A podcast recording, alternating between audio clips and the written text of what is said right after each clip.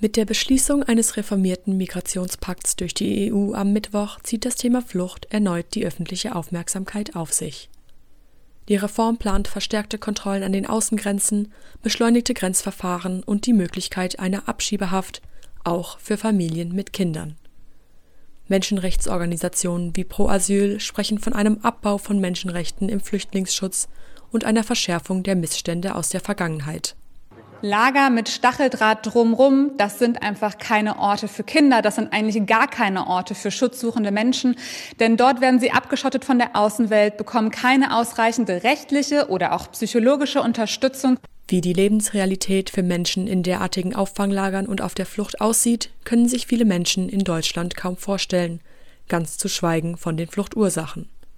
Unter dem Sammelbegriff der Geflüchteten werden individuelle Schicksale und Minderheiten wie Flinterpersonen häufig übersehen. Dabei leiden diese oft besonders stark unter humanitären Krisen. Neben Krieg, Verfolgung oder Ressourcenmangel existieren genderspezifische Belastungen, die Flinterpersonen zur Flucht zwingen.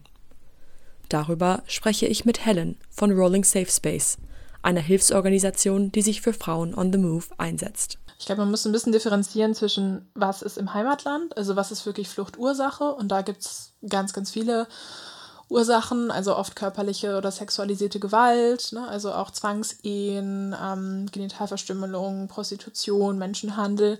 Ähm, Verfolgung, entweder aufgrund auch der sexuellen Identität oder weil man sich gewissen gesellschaftlichen Regeln nicht unterwerfen will, wenn wir jetzt irgendwie an Afghanistan oder auch den Iran denken. Das heißt, die Menschen kommen ganz oft ja schon mit einer ganzen Reihe von traumatischen Erlebnissen aus ihrem Heimatland. Als medizinische Hilfskraft hat Helen letztes Jahr im Rolling Safe Space an den Aufnahmecamps in der griechischen Halbinsel Attika gearbeitet.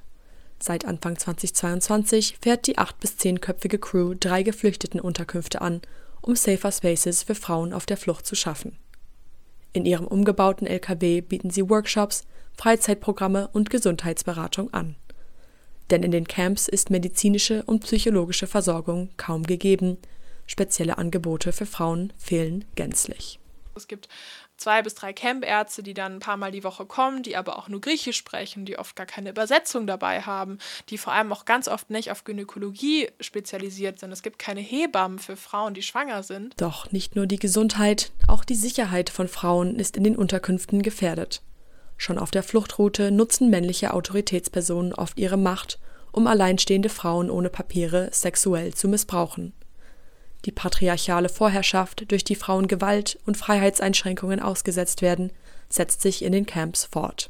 Wir haben das auch ganz stark erlebt, dass es in manchen Camps fast sowieso mafiöse Machtstrukturen gibt. Das heißt, die kontrollieren dann auch wirklich, wer wann wohin geht. Und wenn du irgendwie, weiß ich nicht, die nehmen dir auch Wertgegenstände oder sowas ab. Und das ist auch eine ganz extreme Form der Erpressung. Und auch da sind natürlich Frauen und Flinterpersonen häufig nochmal viel, viel gefährdeter als irgendwie männlich gelesene Personen. Und ähm, dazu kommt dann eben dieser Faktor, dass, dass es keinen Zufluchtsort gibt. Also vor allem, wenn du in einer, in einer Beziehung bist, in der dann auch noch häusliche Gewalt ne, ne, ähm, ein Problem ist, dann bist du selbst in deinem Container oder in deinem eigenen Zelt nicht sicher.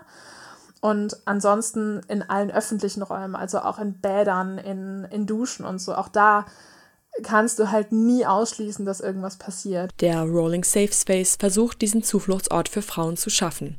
Ein Ort, wo sie für sich sein können und ihren Interessen und Bedürfnissen nachgehen.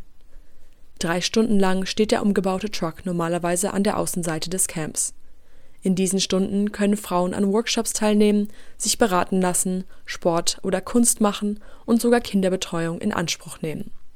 Das Angebot zielt explizit darauf ab, einen Freiraum zu schaffen, ohne bestimmte westlich geprägte Werte oder Lerninhalte vorzugeben. Unser Fokus ist glaube ich, primär, dass wir versuchen, so diesen Frauen diese, diese Erfahrung von Selbstwirksamkeit mitzugeben. Also dieses, okay, wir sehen euch als Individuen, weil das ist ja auch was, was ganz oft nicht passiert. Es wird irgendwie von den Geflüchteten gesprochen und das ist so eine Masse, die irgendwie alle die gleichen Bedürfnisse haben. Und da versuchen wir vor allem anzusetzen und zu sagen, nee, also ihr habt alle eure individuellen Geschichten, ihr habt alle eigene Interessen und irgendwie Leidenschaften und Wünsche und da so ein bisschen einfach diese Möglichkeit zu geben, das auszuleben.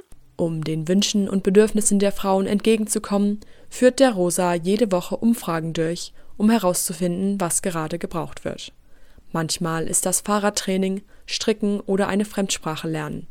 Oft finden aber auch Workshops zur Gesundheitsaufklärung statt unter anderem zur Verhütung oder vaginaler Hygiene. Wenn es zum Beispiel um sehr intime Sachen geht, die ganz oft mit sehr viel Scham besetzt sind, also so alles, was irgendwie mit dem weiblichen Körper zu tun hat, ist ja ganz oft sehr tabuisiert.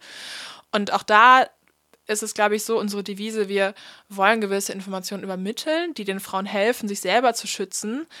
Aber wir würden niemals einen Workshop machen, in dem wir irgendwie, weiß ich nicht, über Sexualität sehr, sehr offen sprechen, wenn wir schon merken, sobald wir irgendwie das Wort Vulva in den Mund nehmen, es löst es schon eine krasse Reaktion aus. Und ich glaube, das ist dieses so jedes Mal so ein Stückchen was zu versuchen und sofort zu gucken, was macht es mit dem Raum, was macht es mit den Personen. Letztlich stoßen die Angebote im Rahmen von Workshops und psychosozialer Beratung aber auf große Empfänglichkeit.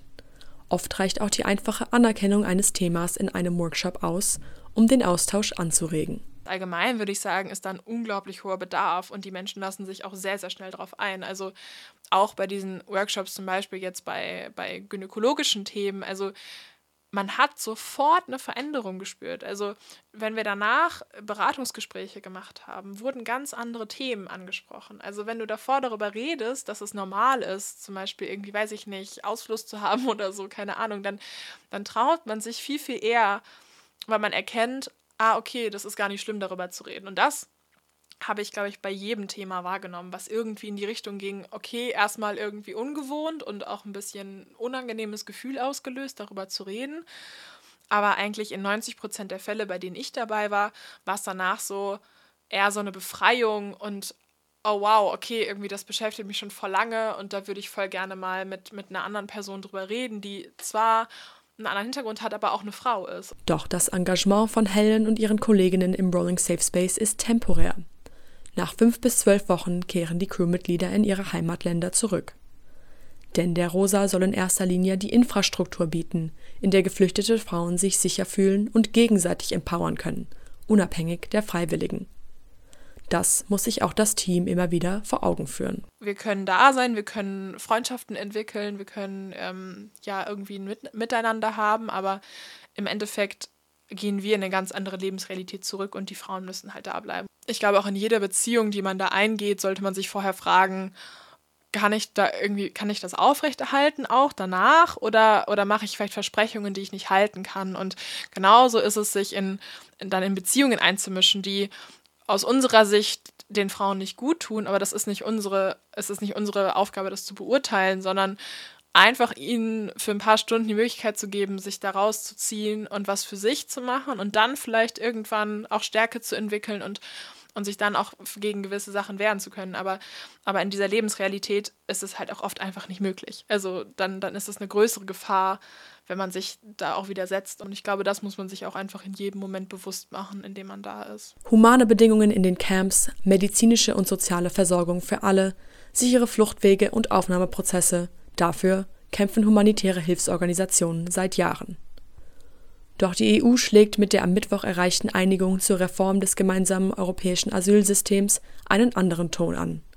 Die Reform soll zwar Mitgliedstaaten zu mehr gegenseitiger Solidarität in der Aufnahme von Schutzsuchenden verpflichten, aber auch das Asylverfahren beschleunigen und Abschiebungen zum Beispiel in sichere Drittstaaten wie Tunesien oder Albanien erleichtern Menschen mit einer Staatsangehörigkeit, deren Anerkennungsquote für Asyl bei unter 20 Prozent liegt, sollen an der Grenze unter haftähnlichen Bedingungen festgehalten werden. Was heißt das denn zum Beispiel für Frauen, die an sich aus einem als sicher eingestuften äh, Herkunftsland kommen, die aber eben aufgrund dieser ganzen Sachen, ähm, Zwangsehe, ähm, Vergewaltigung, Prostitution, Menschenhandel, ähm, eben doch gefährdet sind. Und ich habe echt Angst, dass es genau diese Person langfristig treffen wird, wo es eben wichtig ist, die individuelle Geschichte anzuhören, weil sie nicht unbedingt aus einem Land wie Syrien oder Afghanistan kommen, wo wir relativ hohe Akzeptanzraten haben für Menschen, die daherkommen, ähm, sondern einfach aus, aus Verhältnissen, die trotzdem lebensbedrohlich sind. Während die geplante Reform den Einsatz von Nichtregierungsorganisationen wie Rosa nötiger denn je machen würde,